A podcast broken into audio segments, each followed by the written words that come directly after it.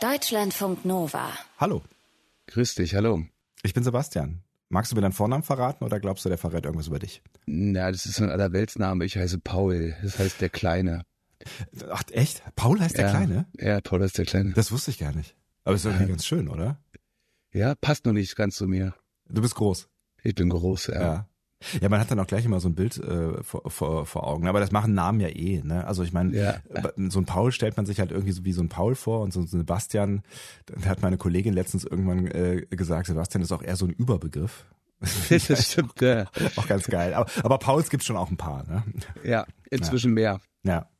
Äh, War, warst du in deiner Generation da einsamer oder wie? Was bist du vor der In meiner Paul-Welle Generation geboren? haben, äh, wurden meine Eltern komisch angeschaut, dass äh, sie auf die Idee kommen, ihren Sohn Paul zu nennen. Ach, ich sollte ja ein Mädchen werden. Eigentlich war es Paula, aber dann wurde halt ein Junge draus und dann ist bei Paul geblieben. Naja, gut. Irgendwas ist ja immer, ne? Ja. Ich habe keine Ahnung, wer du bist, Paul. Und ähm, um das herauszufinden, hat die Redaktion ähm, so ein paar Hinweistöne zur Verfügung gestellt. Drei Stück sind's, die mich möglicherweise auf deine Spur bringen. Und ich würde vorschlagen, bevor ich jetzt hier ins Blaue hineinrate, hören wir uns doch den ersten einfach mal gemeinsam an. Job, Privatleben. Kann das sein, dass das alles immer mehr wird? Ich hab, bin jetzt erst von der Arbeit gekommen und hab jetzt, bin noch am Essen und wir machen praktisch parallel Hausaufgaben. Irgendwann wird's echt zu viel. Also ich bin dann an einem Mittwochmorgen in der Firma zusammengeklappt. Aber ist der Stress nicht vielleicht selbst gemacht? Ah, Stress. Ja, haben wir irgendwie alle. Ne? Hast du auch Stress, Paul? Es gibt Momente in meinem Leben, die sind stressig, ja. Ja. Ähm, du, du beschäftigst dich vielleicht möglicherweise mit dem, was wir da gerade gehört haben, also mit diesem, diesem zunehmenden Maße an Dingen, die wir in unserem Leben zu erledigen haben, möglicherweise auch ähm, ja mit zunehmendem Lebensalter. Das klingt so nach Opa oder so. Also ich meine halt, ne, wenn wenn dann halt so Sachen wie Familie oder sowas noch dazukommen, dann äh, ne, Hausaufgaben war ja gerade noch irgendwie so ein Thema der Stress nimmt zu, die Verantwortung im Job nimmt vielleicht zu, sowas. Also beschäftigst du dich mit, mit so Workloads, äh, Live-Geschichten? Ich hatte, ich habe jetzt auch überlegt, wie kam sie darauf, dass, äh, dass diese Spur zu mir führt. Vielleicht, ist immer du- gut, ist immer gut, wenn die Gäste dasselbe überlegen. Hey, what the fuck, was hat das mit mir zu tun? Geil. Ja, genau. V- Vielleicht, wenn du es ins Ge oft ist ja das Gegenteil der Fall. Also so, ähm, ich habe schon mit Leuten zu tun, ich sag mal, die aussteigen wollen aus genau dieser Geschichte. Okay, also ich, ich wollte gerade sagen, dass das Gegenteil der, äh, ist der Fall. Du hast, du hast ein total chilliges Leben. Das wäre natürlich auch ganz nice. Ja, das, ich habe immer wieder ein sehr chilliges Leben. Ich glaube, verglich, verglichen zu anderen äh, geht's mir ziemlich gut, weil Hm. ich, weil ich genau das mache, was ich machen will. Das ist schon mal eine, eine gute Grundvoraussetzung auf jeden Fall. Das ist auch nicht allen gegönnt. Ähm, aber es hat was offensichtlich damit zu tun, dass Menschen Stress haben und du ihnen möglicherweise dabei hilfst, da ein Stück weit rauszukommen, was dir dann wiederum wenig Stress bereitet, weil es dir Spaß macht. Ich, ich würde das mal so stehen lassen und das zweite noch anhören, damit ich noch nicht zu viel verrate. Mal gucken, was das zweite Geräusch, wie das dazu kommt. Ist in Ordnung. Ähm, dann machen wir das doch einfach so, wie du vorgeschlagen hast. Hier ist Nummer zwei.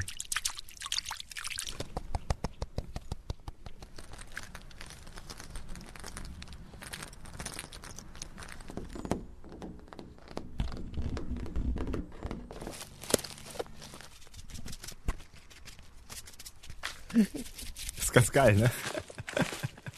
Super. Ich bin auch schon ganz entspannt.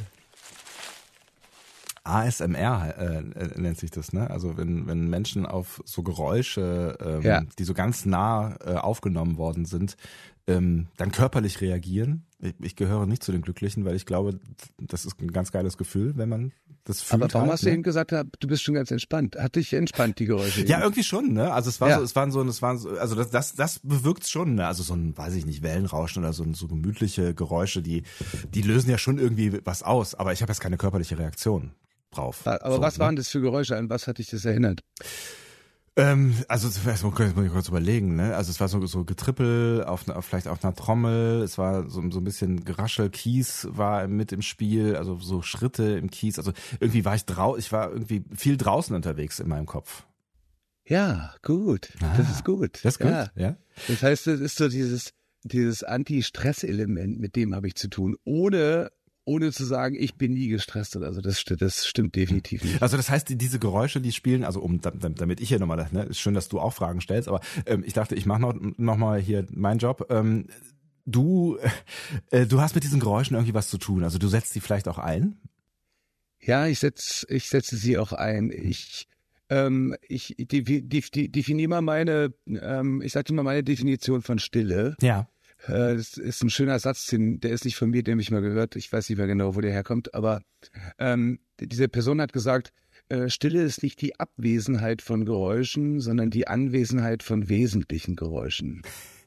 Ist schön. Jetzt muss man natürlich noch drüber nachdenken, was sind eigentlich wesentliche Geräusche? genau, was ne? sind wesentliche Geräusche? Aber wenn ich jetzt zum Beispiel das Fenster aufmachen würde hier, also ich sehe jetzt durchs Fenster, dass zum Beispiel äh, es windig ist, ne, das würde ich dann vermutlich hören, so hier äh, in der Stadt, dann auch irgendwo früher oder später sowas wie Autolärm, aber auch Vogelgezwitscher. Sind das wesentliche Geräusche, die halt da sind? Ja, ich glaube, wesentliche Geräusche sind Geräusche, die wir jetzt nicht so als störend empfinden, die nicht so Hm. dominant sind und nicht so laut. Und dazu gehören jetzt mal Krankenhaussirenen oder Ja. Krankenwagensirenen, Feuerwehrsirenen, die gehören da nicht dazu. Ne?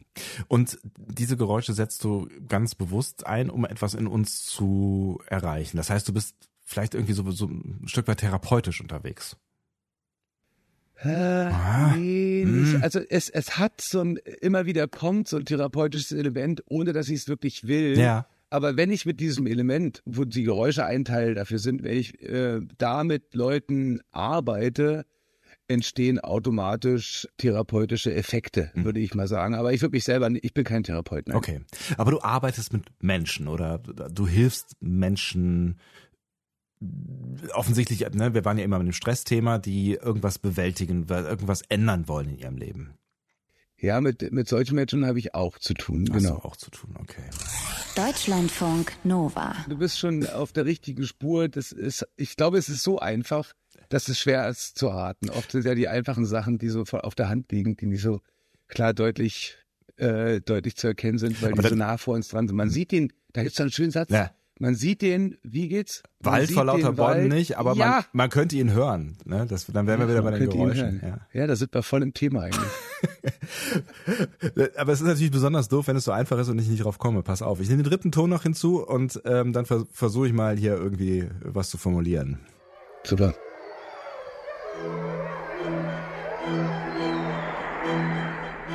Deutschland. Eines der dichtest besiedelten Länder der Erde. Ein Land extremer Gegensätze.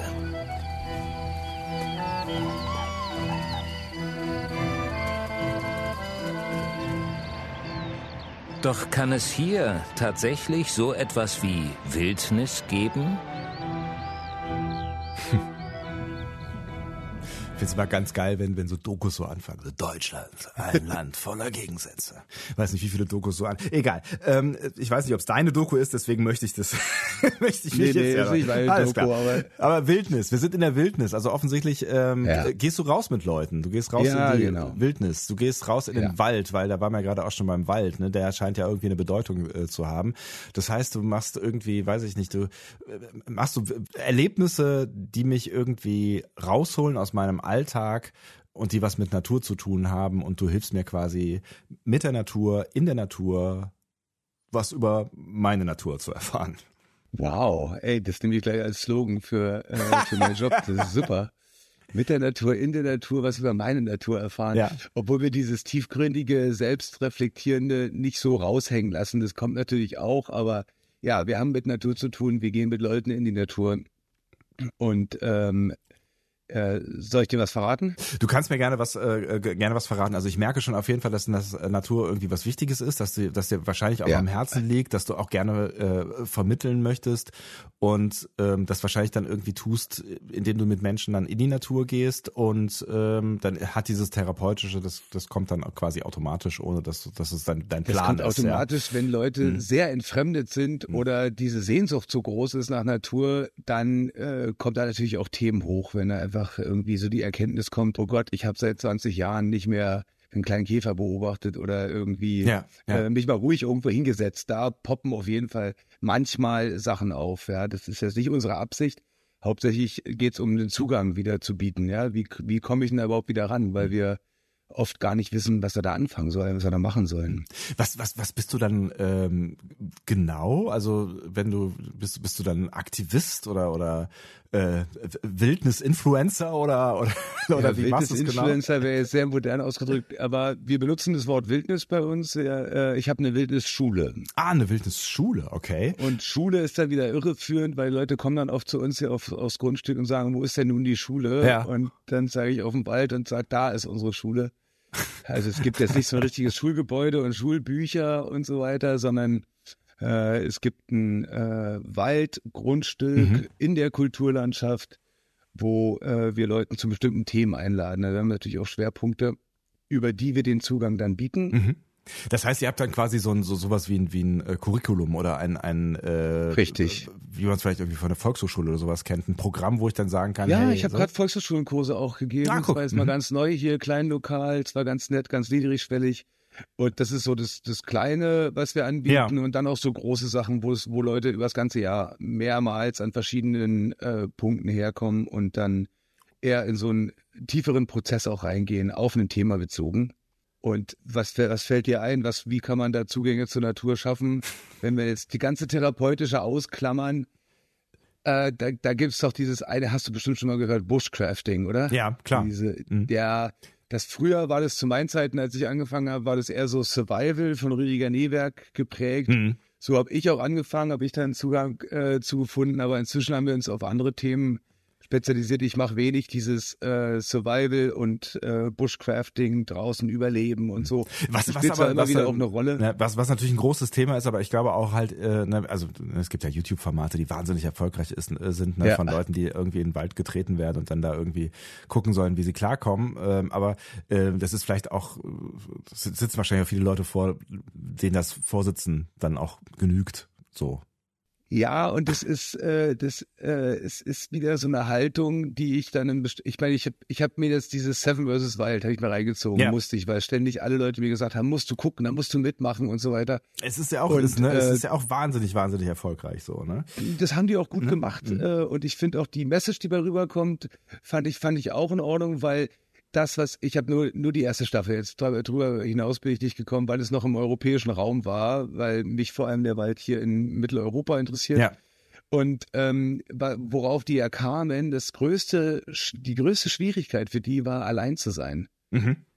Und wenn wir uns angucken, uns Menschen, wie wir, wie wir uns entwickelt haben, das hat nichts mit allein. Es gab immer wieder Momente, wo wir alleine waren, aber hauptsächlich sind wir ja soziale Wesen. Hm. Das heißt, es ist total unnatürlich, allein zu sein im Wald oder in der Natur. Wir wollen ja eigentlich zusammen draußen unterwegs sein. Deswegen würde ich von vornherein, ich würde bei so einem Ding nicht mitmachen, weil mir das von vornherein zu große Herausforderung ist. Hm. Ähm, wir sind ja schon mittendrin. Komm, lass uns mal gerade irgendwie offiziell machen. Ich weiß ja nur, dass du Paul bist und ähm, Ja. äh, dass du äh, offensichtlich ähm, in einer Wildnisschule, Wild- so war der Begriff, eine Wildnisschule arbeitest. Ja, ähm, du hast genau. bestimmt auch einen Nachnamen erstmal. Genau, mein Name ist Wernicke, Paul Wernicke. Freue mich, dich kennenzulernen.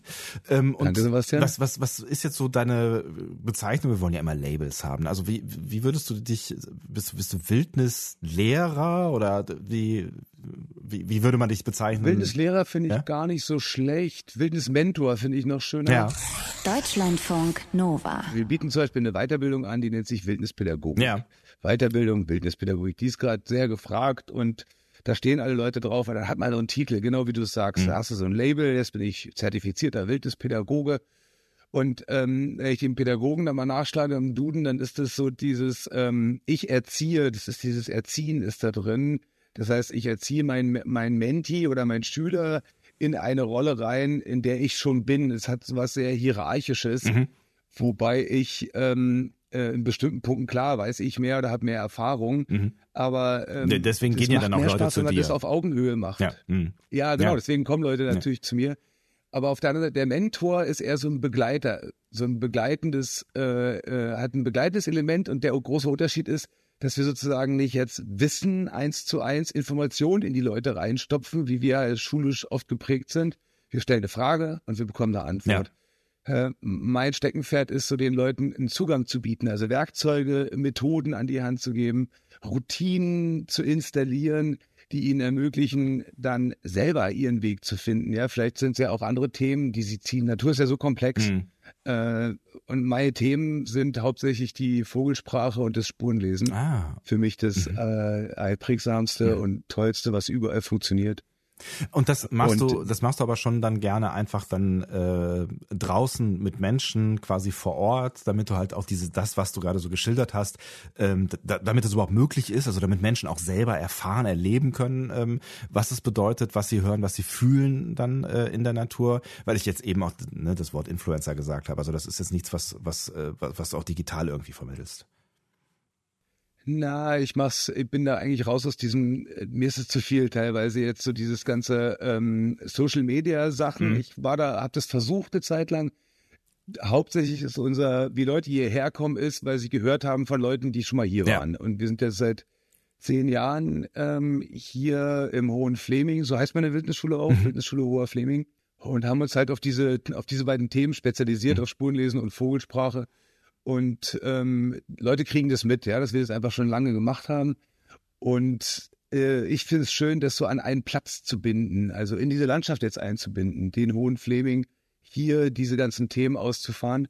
Und da die Leute ja nicht hier leben, sondern die kommen aus der ganzen Republik, teilweise auch aus Österreich oder Schweiz. Mhm. den Methoden an die Hand zu geben, wo sie dann zurückgehen nach Hause und dort ähnliches erleben, ähnliches empfinden, ähnlichen Zugang bekommen können zu ihrer Landschaft, zu ihrer Natur. Also wieder in so einen Dialog, das ist so meine Philosophie, die dahinter steckt, ist so, wie können wir es wieder schaffen, in den Dialog mit der Landschaft zu kommen? Und das fängt erstmal an mit sehr viel Hinhören, Hinspüren, ähm, Hinschauen auch, also unsere Sinne nochmal ganz neu äh, wiederbeleben. Mhm. Eigentlich, eigentlich eher so ein Erinnern, wo wir ursprünglich mal herkamen.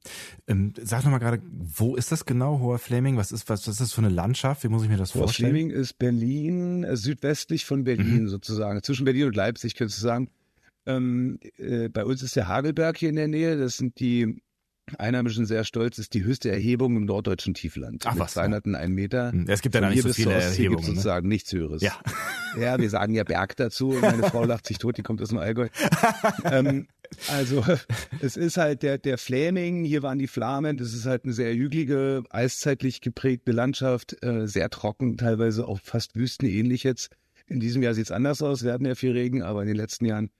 Ähm, und typischer Brandenburger Kiefernwald existiert auch und Mhm. trotzdem haben wir viele bunte Laubwaldecken und ähm, wenig Wasser, sehr wenig Wasser Mhm. bei uns.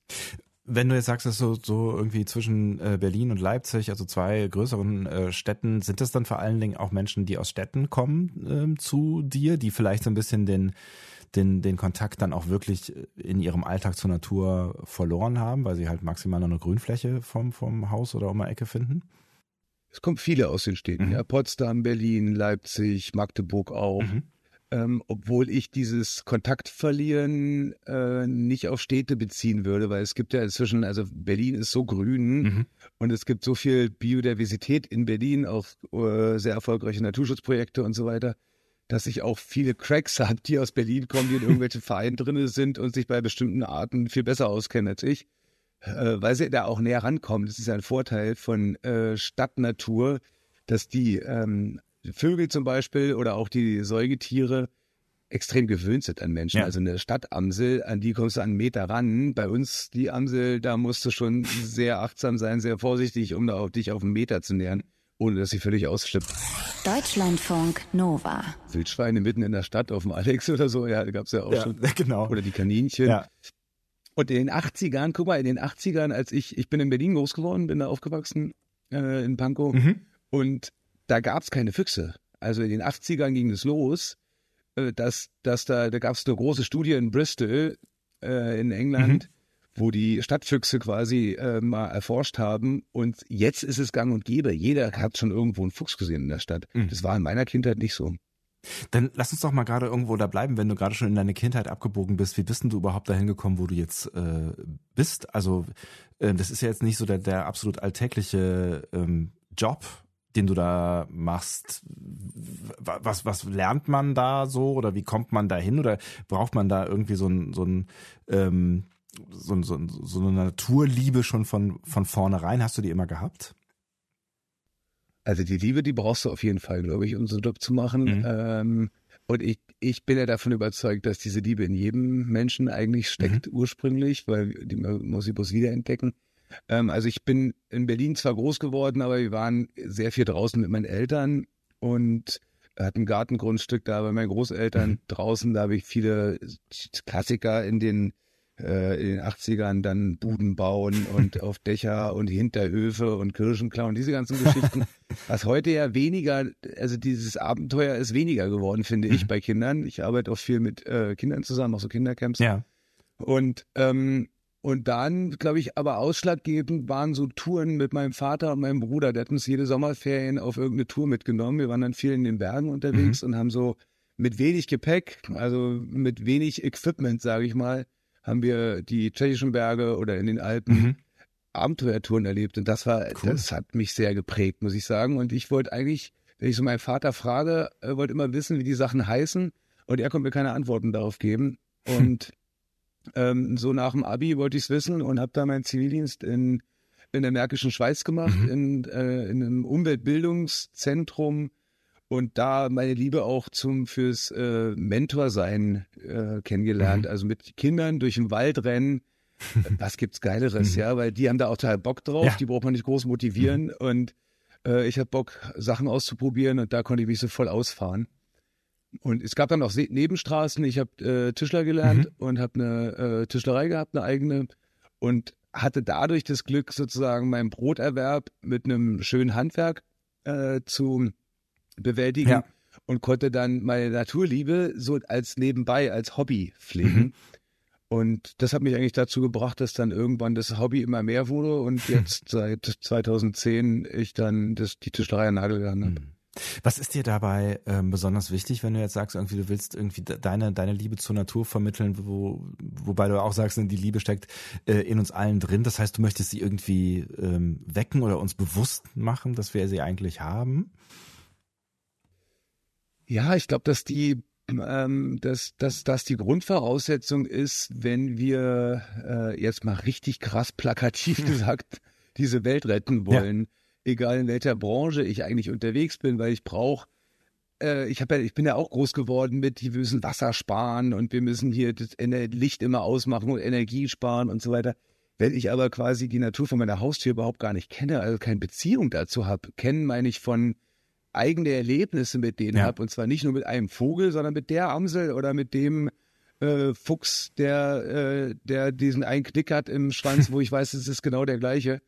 Also wenn ich nicht sozusagen da so ein äh, ein eigenes, würde ich sagen, Familiengefühl habe, das sind da draußen meine Nachbarn, meine Verbündeten, äh, dann wie dann bleibt es dann bleibt es so theoretisch im Kopf, ja. Und dann wird es auch schnell moralisch.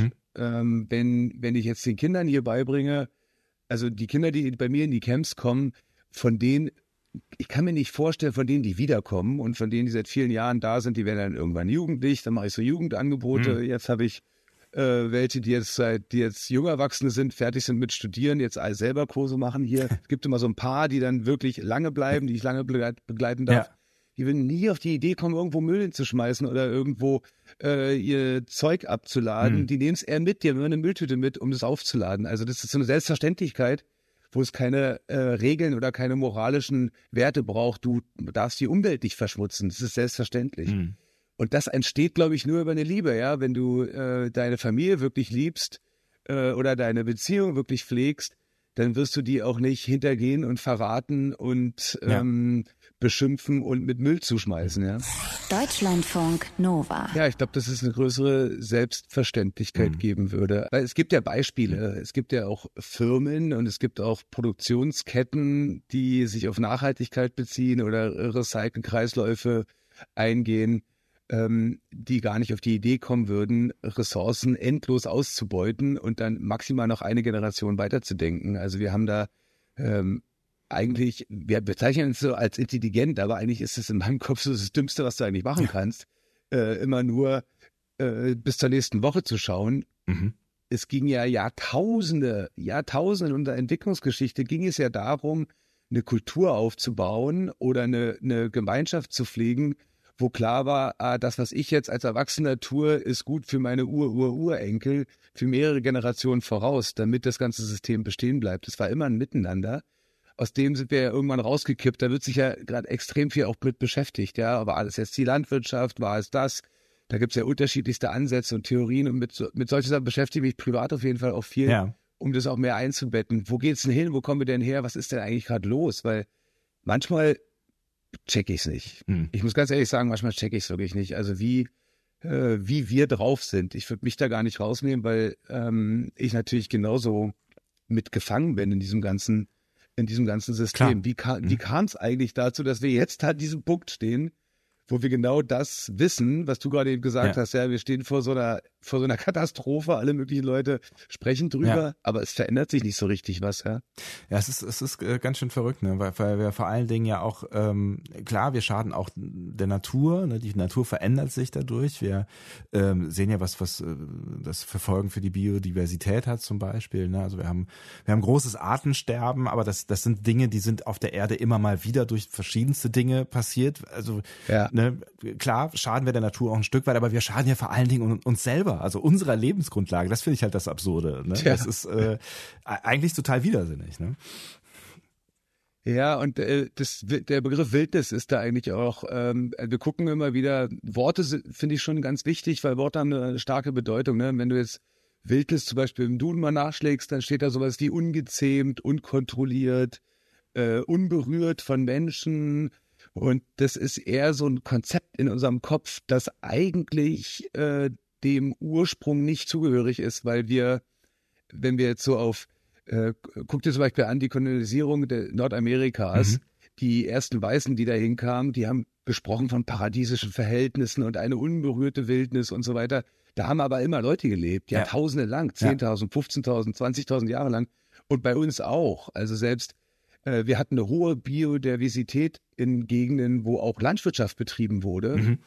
Also das heißt nicht, dass wo Mensch ist, ist gleich Zerstörung. Das, das ist nicht eine ureigene äh, Eigenschaft des Menschen, wo ich jetzt immer noch nicht die Hoffnung verloren habe, dass eine Koexistenz, also ich finde diesen Begriff friedliche Koexistenz eigentlich ganz schön. Ja, Natur besteht ja immer aus Geben und Nehmen. Es gibt immer jemanden, der jemand anderen frisst Klar. oder hier auf jemand drauf trampelt.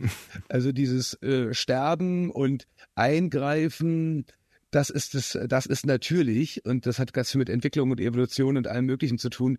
Aber dieses, ähm, ich würde mal sagen, dieses äh, Dominieren, dieses, also was, was fehlt, ist der Respekt und die Achtsamkeit. Das ist irgendwie verloren gegangen Mhm. in der Geschichte und muss wiedererlernt werden. Und das kann durch so einen sinnlichen Zugang zur Natur, und ich meine jetzt nicht sinnlich irgendwie abgehoben, esoterisch oder so, sondern ich frage dich, was ist das für eine Spur? Mhm. Und du sagst, keine Ahnung. Und dann sage ich, ja, was siehst du denn dort? Und du fängst an, mir das zu beschreiben. Und dann sage ich, ja, der Fuß sieht so und so aus, weil das ist äh, ein Fuchs, der halt viel läuft. Deswegen braucht er eine symmetrische Spur mit vier Zehen und vier Krallen, weil er liebt einfach joggen. Dafür ist der gemacht. Ja. Wie sieht denn dein Fuß aus? Wofür bist du gemacht? Ah, um auf zwei Beinen zu stehen. Also dann packen wir es quasi in diesen Kontext und deine Sinne er begreifen die Welt. Und du lässt es dir nicht von jemand anderes erklären, sondern erschließt es dir selber und kannst dann natürlich überlegen, okay, was heißt denn das, dass ich hier mit Fuchs in der gleichen Landschaft lebe? Was heißt denn das für uns beide? Mhm. Und das sind so Dinge, die dann passieren, wenn ich dann quasi mit dir unterwegs bin. Ähm, Und das, das passiert dann in kleinen Gruppen oder wie, wie läuft das jetzt ganz konkret ab, wenn ich mich jetzt für ähm, irgendeinen Kurs bei dir, bei dir anmelde oder gibt es da ganz verschiedene Angebote? Ja, da gibt's ja verschiedene Angebote. Wir sind jetzt ja auch sehr philosophisch erstmal eingestiegen. Ja, voll. Wir haben gerade das große- das große ist jetzt Ganze so vollkopfig und so. Ja, ja, wir sind jetzt gleich den riesen Vorhang aufgemacht. Das kommt irgendwann so. Das ist nicht Hauptthema in den Kursen, Ja. sondern jetzt ich sag mal, du meldest dich an für Spurenlesen und dann kannst du so ein kleines Wochenende buchen Mhm. oder wir beschäftigen uns viel mit den Wölfen, weil hier sehr viele Wölfe leben Mhm. und die meine Tiere sind. Also ich fahre einfach auf diese Tierart mega ab. äh, deswegen haben wir ein so ein Wochenende, das heißt Wolfstracking. Ja, da gehen wir mit den äh, Leuten auf Wolfsspurensuche. Und dann gibt's so Weiterbildungen, die halt dann über mehrere Wochen gehen, wo du dann äh, Stück für Stück selber zum Spurenleser wieder ausgebildet oder äh, zurück, äh, ja, so daran geführt wirst Ja. an die Thematik nochmal im größeren Stil. Und das gibt's bei Vogelsprache und das äh, fließt bei den Kindercamps eher so nebenbei ein. Mhm. Ja, ich meine, da wo wir herkommen, wir haben ja jetzt nicht Pflanzenkunde, äh, Bushcrafting, Vogelsprache, Spurenlesen. Äh, in, weiß ich, vor 5.000, 6.000 Jahren haben wir das ja nicht alles getrennt in unterschiedlichen Unterrichtsfächern gelernt, sondern das war ja Alltag. Mhm. Das war ja alles eins. Das wurde vielleicht, vielleicht gab es noch nicht mal einen Begriff für Vogelsprache. Es war einfach klar, dass der Vogel warnt. Wenn da ein Säbelzahntiger irgendwo im Busch sitzt, ja, und Ja. man darauf zu achten hat, sonst bist du tot. so. Deutschlandfunk Nova. Willst du Vogelsprache lernen, komm zu mir. Hm. Willst du Tierspuren lernen, kommst, zu, kommst du zu mir. Willst du Feuer machen lernen, ohne Streichhölzer, sowas machen wir auch. Ja. Oder mit wenig draußen gut klarkommen, sich zu Hause fühlen wieder. Aber das heißt, dass dann, dass dann Leute, wenn du sagst, es ist ein Wochenende, dann- dann komme ich zu dir und dann verbringen wir auch wirklich quasi zwei Tage miteinander ähm, und äh, ich übernachte irgendwo und Ja. äh, also das, das ist ja schon Du sehr hast- du hast intensiv. ein Zelt ne? Hm? Das ist super intensiv. Ja, es geht ja, ist auch nicht 18 Uhr Schluss. Wir sitzen dann abends am Feuer. Ja. Also es hat, diese Grundelemente sind auch archaisch. Ja, wir haben keinen Strom auf unserem Wildnisplatz. Wir haben äh, zwar fließend Wasser, da muss man erstmal 150 Meter hinlaufen und dann Kanistern auf den Platz schleppen. Ähm, man muss sich draußen entledigen, ist ja auch immer ein Riesenthema heutzutage, ja. Ja. Wo äh, gibst du deine Geschenke zurück an die Natur? Schön formuliert. Äh, das, was du nicht mehr brauchst, aber andere schon Ja. und so weiter. Also das äh, und dann schlaf, schläfst du im Zelt. Viele kommen zu uns, die für die ist Zelten ein Riesending. Die kommen aber, weil sie gehört haben, ah, da kann man richtig gut Spuren lesen lernen. Mhm. Da gehe ich hin. Okay, dann muss ich im Zelt pennen, kriege ich schon irgendwie hin, ja. Und nachher schlafen sie alle unter einer Plane oder unterm freien Sternenhimmel. Ach geil. Mhm. Und Leute, die für die das eine große Hemmschwelle ist, die ähm, übernachten hier bei unseren Nachbarn, also ganz normal in so einer Pension und kommen dann nur tagsüber. Das geht auch. Hm. Was passiert mit diesen Leuten, die ihr dann äh, so begleitet? Also was, also merkst du dann irgendwie irgendeine Veränderung? Also es wird jetzt auch bei jedem nicht gleich sein, aber ähm, was, was würdest du sagen, wie entlässt du die, die Leute nach so einem, so einem Wochenende? Was hat sich in denen verändert? Also gehen die anders raus, als sie reingekommen sind quasi? Ja, auf jeden Fall. Also so ein Klassiker, der immer wieder aufkommt, auch bei, bei unterschiedlichsten äh, Sozialgruppen. Ja, die einen kommen aus der Businessbranche, die anderen kommen aus, äh, sind irgendwie Handwerker, die anderen sind Pädagogen und so weiter. Wir haben wirklich mit unterschiedlichsten Leuten zu tun. Hm. Das äh, ist so eine Dankbarkeit. Also da kommt eine Dankbarkeit für das, was schon da ist, dass sie quasi ähm, einerseits mehr Schönheit sehen, ihre Welt bunter und reicher wird, also direkt vor der Haustür. Du lernst einfach, krass, was es alles für Vögel um mich herum gibt, krass, Ja. was alles für Leben um mich herum ist, ja, Wahnsinn.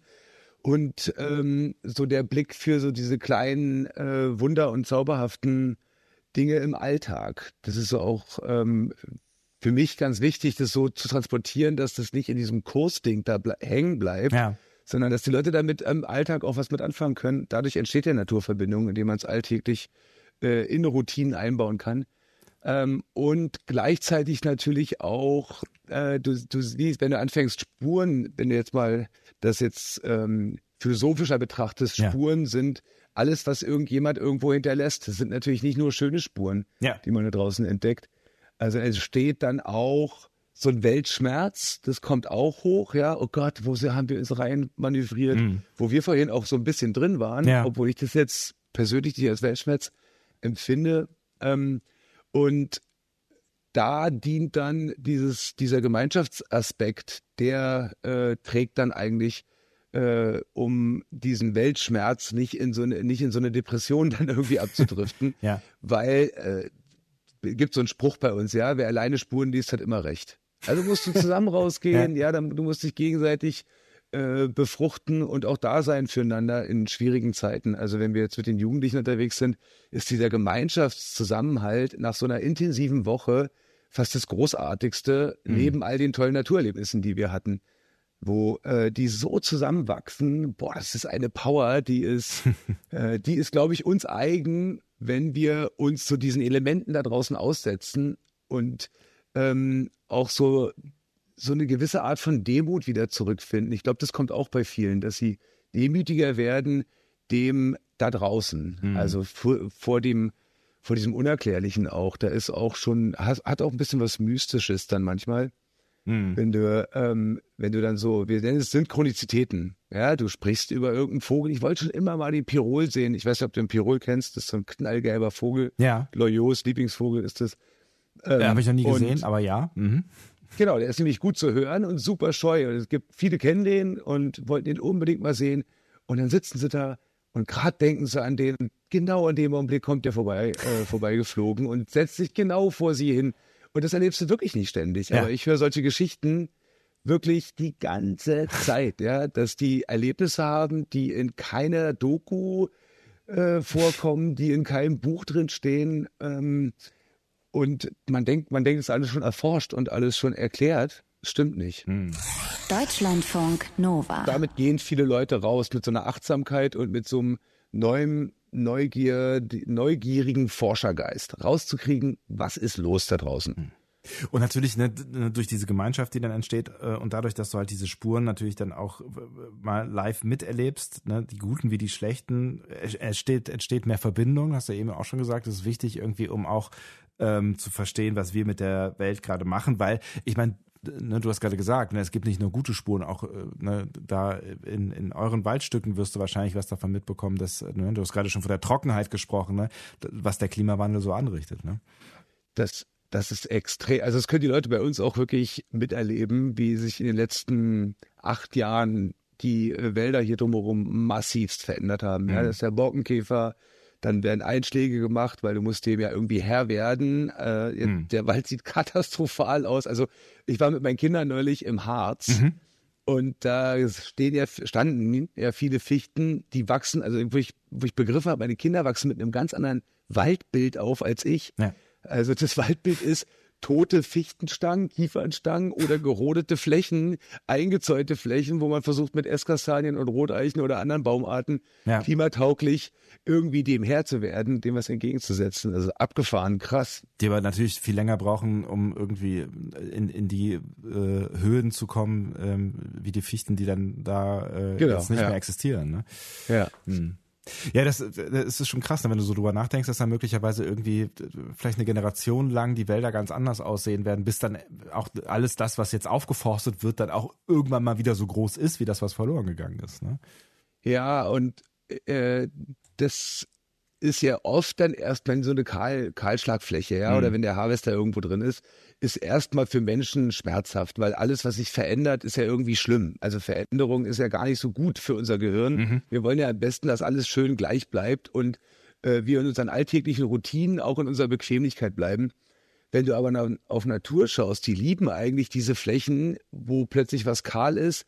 Da hast du ganz andere Insekten, dementsprechend zieht's andere Vögel an, Ja. dementsprechend zieht's andere Säugetiere an. Also ich habe das Gefühl, die Tiere stört es überhaupt nicht, wenn es sich, äh, wenn da irgendwo eine, eine Fläche freigeräumt wurde oder eine Fläche kahl geschlagen wurde. Ähm, das kommt halt auch noch drauf an, welche Arten. Ne? Aber es gibt bei uns jetzt hier so eine Tongrube zum Beispiel. Oft, wenn die Menschen zum ersten Mal da hinkommen, oh, was richten wir Menschen an? Wir zerstören hier alles. Und auf der anderen Seite gibt's da Arten da unten drin, die genau solche Brachflächen, kahlen äh, Sandflächen und Wasser vor allem, da kommt natürlich Wasser zutage auch, brauchen, sonst gäbe es die gar nicht. Und dann bewegst du dich in so einem Zwiespalt. Okay, ja, aber jetzt, wir können ja nicht überall die Natur aufreißen, um dann, äh, da hast du ja wieder dieses Ding. Früher durch unsere ähm, Landschaftsnutzung haben wir eine Artenvielfalt gefördert. Und heute bei uns in den Landschaftswiesen hier beißt sich die eine naturgeschützte Art äh, mit der anderen. Also der Seeadler fängt bei uns die Großtrappen und die Großtrappen werden mit einem immensen Aufwand, werden unsere 35 Brutpaare hier durchgebracht. Ja. Und äh, plötzlich, wir versuchen halt immer zu regulieren, wir versuchen immer einzugreifen und wieder gut zu machen und äh, irgendwie so dieses, naja, ich, das ist total gut. Ich will jetzt gar nicht jetzt äh, anzweifeln. Ja. Aber vielleicht brauchst mal, ich glaube, ich habe das Empfinden, mich mit eingeschlossen, wir sind einfach viel zu schnell. Wir, sind, wir sind sofort im Aktionismus, anstatt erstmal zu gucken, ah, was braucht dieses Land oder was brauche ich gerade hier in diesem Moment. Nicht immer sofort zu tun, zu tun, zu tun. Ja? Und das versuchen wir experimentell hier auf unserem Grundstück quasi umzusetzen. Deutschlandfunk Nova. Ich gebe dir mal ein Beispiel Ja. bei einer Eiche, ja, die, als ich hierher kam, ähm, ist die an der Zwiesel, war die schon gerissen. Die Zwiesel ist quasi da, wo sich äh, ein Stamm aus irgendwelchen Gründen in zwei teilt. Ja, entweder gab es da mal einen Frost, wo die, die Spitzenknospe abgestorben ist oder die wurde verbissen oder ist abgebrochen oder irgendwas. So, dann gibt's da zwei und bei bestimmten Zwieseln, wenn die so sehr spitz aufeinander laufen, gibt's natürlich unglaubliche Kräfte. Wenn die große Kronen ausbilden, dann reißen die da rein. Und dann gibt's verschiedenste Möglichkeiten, das zu verzögern oder zu verhindern und den Baum sozusagen zu retten. Und ich konnte beobachten, wie jedes Jahr diese, dieser Riss immer größer wurde. Am Anfang konnte ich so einen kleinen Finger reinstecken, inzwischen quer in der Hand. Und äh, ich habe einfach immer wieder überlegt, will ich entscheiden, wie so eine Eiche, die mindestens mal dreimal so alt ist wie ich, Ja. ob die jetzt brechen will oder nicht, muss ich das jetzt entscheiden oder nicht? Also so bin ich halt daran, war ganz unsicher. Und jetzt habe ich letztes Jahr habe ich jetzt einen Gurt dran gemacht und habe ähm, gesagt, nee, ich will, dass die da stehen bleibt. Mir ist es wichtig. Da sitzen alle möglichen Vögel drauf. Ich habe das jetzt sieben Jahre noch beobachtet. Wenn ich jetzt noch länger warte, kracht sie. Das ist jetzt so ein Beispiel. Und was wir halt sehr viel versuchen, ist die Artenvielfalt zu erhöhen auf diesem kleinen Grundstück. Das sind 14 Hektar jetzt bei uns Ja. mit einer alten Streuhauswiese und einem Hof dran und dann unseren Wildnisplätzen damit drin und Grünland, bisschen Acker.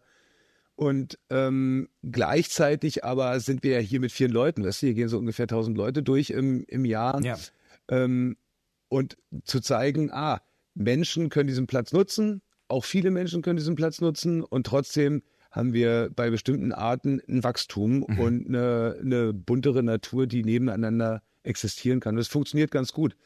Also als Beispiel die Ricke, es gibt so eine Ricke bei uns, also ein weibliches Reh, Ja. ein, äh, die seit ein paar Jahren schon bei uns ist und die hat jetzt letzte Woche ihre Kitze bekommen und die setzt ihre Kitze 50 Meter von dem Wildnisplatz entfernt, wo die Leute zelten, wo auch ganz normale Menschenstimmen gesprochen werden, wo Leute langlaufen und die bleibt stehen und guckt. Krass. Sobald du nicht auf die zugehst, bleibt die einfach stehen. Und alle denken, die haben wir per Hand großgezogen. Nein, die hat einfach gelernt, äh, dass hier auf dem Grundstück nicht gejagt wird, dass sie hier geschützt ist und setzt seit zwei Jahren ihre Kitze direkt vor unseren Augen quasi, legt sie die in die Wiese, ja. Verrückt. Also sowas, ja, wo, Ja. wo du dann echt denkst, äh, was geht denn jetzt ab irgendwie? Hm. Und seltene Tierarten haben wir, äh, wir hatten letztes Jahr die ersten Schwarzkehlchen. Das ist quasi so ein Offenland.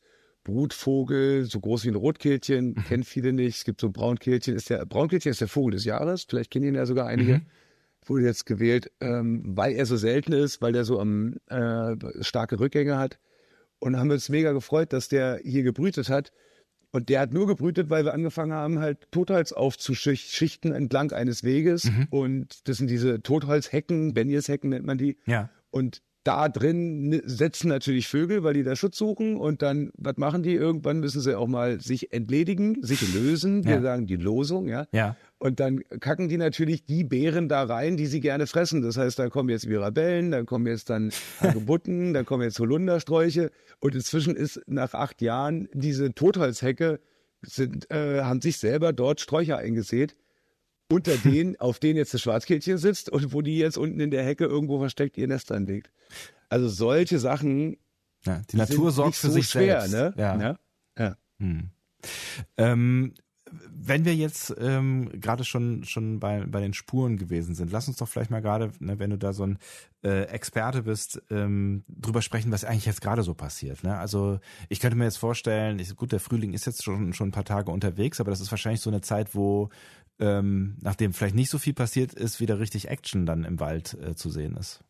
Ja, es kommt immer darauf an, auf welche Tierart du gehst. Ja. Ja. Also jetzt im Januar, Februar, da hast du eine sehr hohe Schweinepräsenz, weil die da ja oft ihre Frischlinge schon Anfang März äh, bauen die schon ihren Kessel, legen da ihre Frischlinge rein.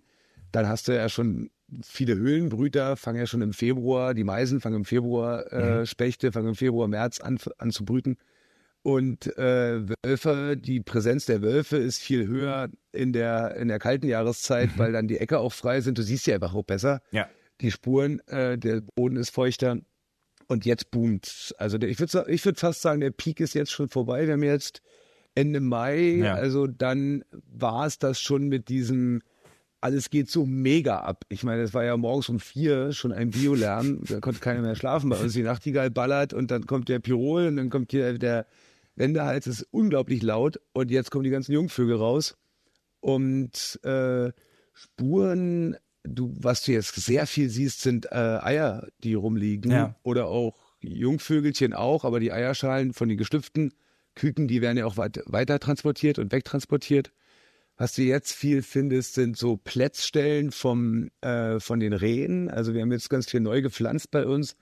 Und die Rehe lieben alles, was selten ist. Und jetzt kommt der Bock, der Rehbock, und geht an den frisch gepflanzten, so ein schöner, ich weiß gar nicht, wie der heißt, aber er hat so rote Blätter, so ein Ja. Haselstrauch mit so roten Blättern, sieht man manchmal, ist so ein Zierstrauch.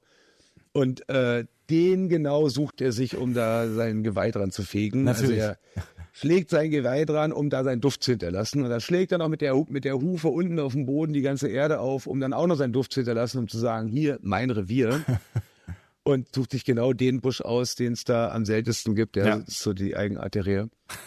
Also so, so eine Spuren findest du gerade viel Hm. äh, draußen vor der, vor der Tür. Und die abgefahrenste Spur, die wir letztes, letzte Woche gefunden haben, war, weil bei uns ja sehr trocken ist, haben wir bestimmte Arten nicht. Also für Biber musst du schon ein Stück fahren und Ja. Nutria, also all die ganzen Wasserarten. Mink ist so ein Wassermarder, Mhm. äh, ein eingewanderter. Und wir haben neulich einen Fischotter gefunden auf dem Acker. Der Acker war super trocken, es war erstmal gar nicht so leicht zu erkennen. Und haben wir einen Fischotter über drei Kilometer, der war sehr groß, wahrscheinlich ein Rüde, also ein Männchen, über drei Kilometer hin und her verfolgen können und sind, waren, ich hatte keine Ahnung, dass hier ein Fischotter lebt. Wahrscheinlich lebt hier ein Fischotter, ja. Also Krass. Ohne- ohne- ganz anders hingucken. Äh, ohne Wasser äh, in der Nähe, ja? Naja, die Frage ist ja, ich habe ja ein Konzept im Kopf, ah, der Fischotter braucht ein äh, kleines Bächlein Ja. mindestens und da müssen so und so viele Fische drin sein. Aber ja, vielleicht frisst er auch plötzlich, weil wir viele Feldmäuse haben, geht er auch auf Feldmäuse. Das ist ein Marder, der Hm. ist so ein Nahrungsopportunist, die nehmen, was sie kriegen. Röten fressen die auch oder Mhm. Frösche. Also die sind sehr ähm, anpassungsfähig, würde ich mal sagen. Und breit, also Nahrungsgeneralisten, sagt man. Vielleicht reichen ihm, die, reichen ihm die kleinen Fische. Und mein Konzept von, was Fischotter eigentlich braucht, ist das Falsche gewesen. Hm. Oder, oder das ist Tatsache jemand, der hier nur durchzieht, obwohl es eine ungewöhnliche äh, Jahreszeit ist, dass hier ein Fischotter durchzieht. Deutschlandfunk Nova. Ja, das ist ja der Hammer an der ganzen Geschichte. Also das, ich denke, da, du hast ja vorhin gefragt, womit die Leute rausgehen. Ja. Genau damit gehen die auch raus, dass dieses, wir da- haben da wieder so einen schönen Slogan, die, das Buch der Natur hört niemals auf. Also du, also gerade durch Spurenlesen und Vogelsprache, weißt du, du hast, ich habe heute drüber gesprochen, es ist so diese Ambivalenz. Einerseits hat der Frühling immer wieder was äh, Gleichbleibendes und andererseits erwartet, dich- erwartet dich jeden Tag eigentlich immer wieder eine neue Überraschung. Hm. Und das, das so in seinen Alltag zu integrieren, macht's unglaublich ähm, prickelnd, morgens aufzustehen und rauszugehen. Und in den Zwischenzeiten, ich meine, ich habe ja auch Kinder in die Schule zu bringen und in den Kindergarten und ich muss auch im Büro sitzen und so. Aber in den Zwischenzeiten kurz zu gucken, ah, was war denn hier los? Heute Morgen war ich im Kindergarten und habe äh, Steinmarder, Ringeltaube, Amsel und Hauskatze äh, getrackt im Sandkasten, bevor die Kinder alles zerlatschen. Ja, was ist heute Nacht passiert? Und da hängen immer ein paar Leute mit rum und gucken, ach, ist ja interessant. Ach, ist ja nett. Ach, das kannst du. Ja, das kannst du auch. Du musst eigentlich nur hingucken und dir ein paar Fragen stellen. Mehr ist es eigentlich gar nicht. Da kommen wir her. Aber das heißt, du, ähm, du lebst da auch, wo du die Menschen quasi in die Natur äh, führst. Du lebst äh, sehr naturnah. Ja, das ist mein Privileg. Also das ist, äh, ich sehe es auch wirklich als Privileg. Das ist äh, lange auch nicht so gewesen. Es war jetzt ein langer Weg hierher, aber wir haben quasi dieses Grundstück vor 2014 so in den Schoß gelegt bekommen. Äh, das ist ein zauberhaftes Grundstück, wo ich mich auch dann auch irgendwie so in der Verantwortung sehe, offene Toren zu haben und zu sagen, hey Leute, kommt Mhm. und äh, habt teil, tankt auf, weil solche Plätze gibt's einfach nicht mehr so viel. Mhm. Und das merke ich auch. Also alle packen hier mit an, aber wir haben äh, ganz kleine Wege. Also ich laufe 200 Meter zu meinem Arbeitsplatz und meine Kinder können einfach mal zu Papa laufen, hinten ans Feuer sich da mir auf den Schoß setzen. Mein Vater wohnt hier mit auf dem Grundstück. Ähm, und äh, das Essen wird so, also in der Corona-Zeit ist mir nochmal ganz klar geworden, ja, in diesen Pandemien, wir hatten keinen Stress in der Zeit. Wir waren so beschenkt. Das wird einem dann in so Situationen, wenn du plötzlich eingeschränkt wirst, ähm, dann nochmal ganz krass bewusst, was, in was für ein Privi Privileg wir eigentlich leben. Das war ja auch eine Zeit, ne, wo du es gerade ansprichst, wo viele Leute zurückgefunden haben ähm, zur Ja. Natur, ne, sich viel mehr wieder in der Natur ähm, aufgehalten haben. Boah, ich habe so viele Anfragen gekriegt. Guck mal hier, welcher Vogel und guck mal dieses und jenes. Der Fußverkehr bei uns, wo sonst hier fast niemand vorbeikommt, hat sich vervierfacht. also, das war unglaublich. Und, und dann waren sie mir, im zweiten Jahr waren wir dann, äh, dachte ich so, oh Leute, ist super, dass ihr eure Natur vor der Haustür entdeckt, aber vorher war sie unentdeckt und auch ungestörter dadurch, weil Ja. die Leute es nicht mitkriegen, aber so, geht nicht zu nah ran. Also gerade so, es gibt ja bestimmte Zeiten. Ja, du kannst jetzt, das, das ist ja, da haben wir wieder so ein Phänomen unserer heutigen Zeit. Du hast Naturschutzgebiete, du hast Naturlehrpfade, da bewegt man sich sozusagen auf diesen Wegen und sieht dann die Natur wieder durch eine Fensterscheibe, außer dass da keine Fensterscheibe ist, aber Ja. ich darf nicht vom Weg runter. Ja. Das brauchst natürlich, um bestimmte Arten auf jeden Fall zu schützen, aber um Natur zu erleben, muss ich ja runter vom Weg. Äh, Das mache ich nicht im Naturschutzgebiet, deswegen bin ich froh, dass ich im Naturpark lebe, wo man einfach in den Wald auch gehen kann oder auf die Felder. Aber so, das ist wieder so ein, so ein weiterer Zwiespalt. Äh, Ich will dann Natur entdecken und will gleich rein, oh, man kann Wildkräuter essen und zack sind alle Wildkräuter weg aus der Gegend. Ja, das ist alles weggeerntet. Ja, ja. Also so diese, diesen Umgang wieder neu, sich dran zu erinnern, eigentlich neu zu lernen. Was heißt denn respektvoller, achtsamer Umgang? Und das ist ja nie fertig, weil Natur sich ja ständig verändert. Also es ist so ein, so ein dynamischer Prozess und so ein Miteinander. Und da passt das Mentoring, ist dann nicht aufgesetzt. Weißt du, wenn ich sage, da, ich habe viele Leute, die sind in bestimmten äh, Fachgebieten mega kompetent, also kompetenter als ich. Was ich ihnen halt bieten kann, ist so, wir sind halt keine Experten in einem Gebiet, sondern eine, eine, eine, einen breiten Zugang und gleichzeitig auch den Zugang zu den Menschen.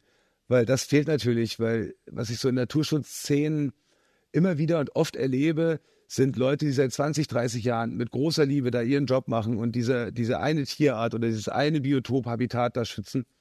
Aber Menschen lieben, lernen sie auf diesem Weg nicht, sondern eher das Gegenteil. Ja, Ach, die ja. Blöden und keiner weiß. Und so funktioniert's nicht. Ja, wir müssen es wirklich miteinander angehen in allen Bereichen. Und da muss nicht jeder jetzt zu so einem Naturnerd werden wie ich. Äh, das reicht, wenn du die Amsel, äh, die Amsel siehst und hörst vor deiner Haustür und den Buchfink und die Kohlmeise sind die häufigsten Brutvögel. Und wenn du die kennenlernst, wirst du plötzlich auch den Sperber und den Waldkreuz entdecken, egal wo du wohnst, direkt vor deiner Haustür, weil du mit denen in Dialog gehst, weil du auf die Acht gibst, ja.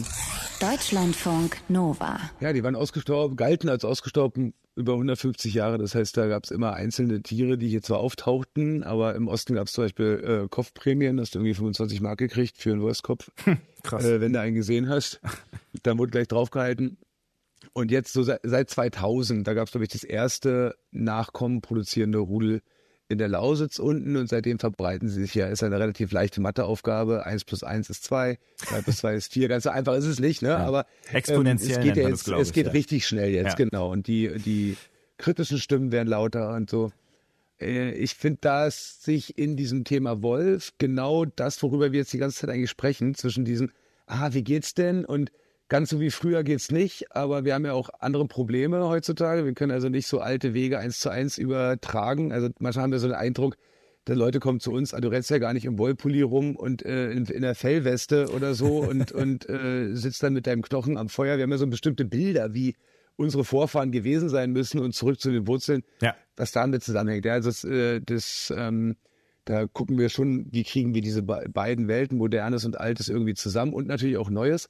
Da hilft uns der Wolf in dem Punkt, weil lange dachte man, der braucht Wildnis. Und guck mal, wo der zuerst sich hier angesiedelt hat, auf diesen Truppenübungsplätzen. Keiner erst am Anfang für möglich gehalten, dann wurde es da zu eng. Jetzt ist er überall eigentlich zu finden und in manchen Gebieten ah, sehe ich es auch. Da habe ich große Fragezeichen, wie soll das gehen? Das ist jetzt, wenn er in, irgendwann im Ruhrpott auftaucht, Ja. wie soll das laufen, ja, so. Ähm, und dann haben wir, sind wir sehr dicht besiedeltes Land. Wir haben überall Nutztierhalter, auch hobbymäßig. Das, da gibt's große Probleme und, und natürlich auch Ängste. Plötzlich hast du einen Großpredator wieder in der Landschaft. Wenn du vor so einem Wolf stehst, wird dir schon irgendwie anders, ja, obwohl das, naja, obwohl die Zecke eigentlich gefährlicher ist, aber es sind ja immer wieder so unsere Bilder im Kopf, ja, und unsere Konzepte, die uns, äh, das ist ein Tier auf Augenhöhe, würde ich sagen, weil der uns ähnlich ist in vielen Sachen, was soziales Miteinander angeht Ja. und was auch sein invasives Sein, der sich überall verbreitet auf dem ganzen Globus. Und äh, ist sehr erfolgreich, sehr anpassungsfähig und ist eigentlich eine Erfolgsgeschichte des Naturschutzes, vor allem in Polen. Äh, nur dadurch konnte er wieder zu uns rüberkommen und jetzt wirft er hohe Themen auf. Und was, was sich für mich so widerspiegelt, gerade in diesem Konflikt mit Natur und Mensch, äh, beim Wolf zeigt sich das genauso wie bei anderen Arten, egal ob Pflanz- oder Tierarten, dass es dann auf die Politik zurückgeht und auf Geld letztendlich. Also nicht die bösen Politiker, überhaupt nicht, sondern ähm, die müssen auch eine Verbindung pflegen und eine Verbindung haben. Die müssen auch wirklich nicht was nachplappern, was ein Experte sagt, sondern irgendwie am besten sollten die mal mit mir äh, eine Runde Voice tracken gehen, eine Runde, dass sie mal so ein bisschen auf Tuchfühlung gehen mit diesen Wesen und danach mit dem Schäfer reden, dessen Schafe gerissen wurde. Und dann mhm. spürst du diese Ambivalenz in dir drin. Das ist, ähm, und wie oft reagiert wird, der muss weg, der war jetzt lange, der war ja nicht so sonst ausgestorben. Ja. Solche Sätze finde ich absolut überholt. Mhm. Weil, wie du ja schon sagst, der Segen am eigenen Ast und der Wolf äh, andere Länder machen es ja vor. Das ist kein konfliktfreies Feld, aber ähm, es geht, Wege der friedlichen Koexistenz zu finden, obwohl es wieder Zeiten gibt, die Krisenzeiten sind, wie in jeder Beziehung. Da muss man wieder die Fronten klar klären, ja, mhm. und neu definieren. Das ist wahrscheinlich ein Thema, über das wir jetzt alleine eine Stunde reden könnten. Ähm, Müssen wir dann beim nächsten Mal machen, fürchte ich. Ich habe also was ziemlich schnell einen Punkt gefunden, finde ich. Also ja, finde ich auch. Schlecht. Nicht schlecht. auch die Ambivalenz ist rausgekommen, absolut. Ja, sehr gut.